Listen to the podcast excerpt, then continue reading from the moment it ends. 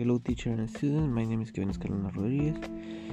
Um, to present uh, talk about uh, Mexico, the best and the worst of it. Okay. Uh, Mexico is a country with many good, uh, many good things, um, such uh, its gastronomy, uh, its music, its cultures, its uh, beautiful landscapes, and the kindness of us Mexicans. Both it also has bad things.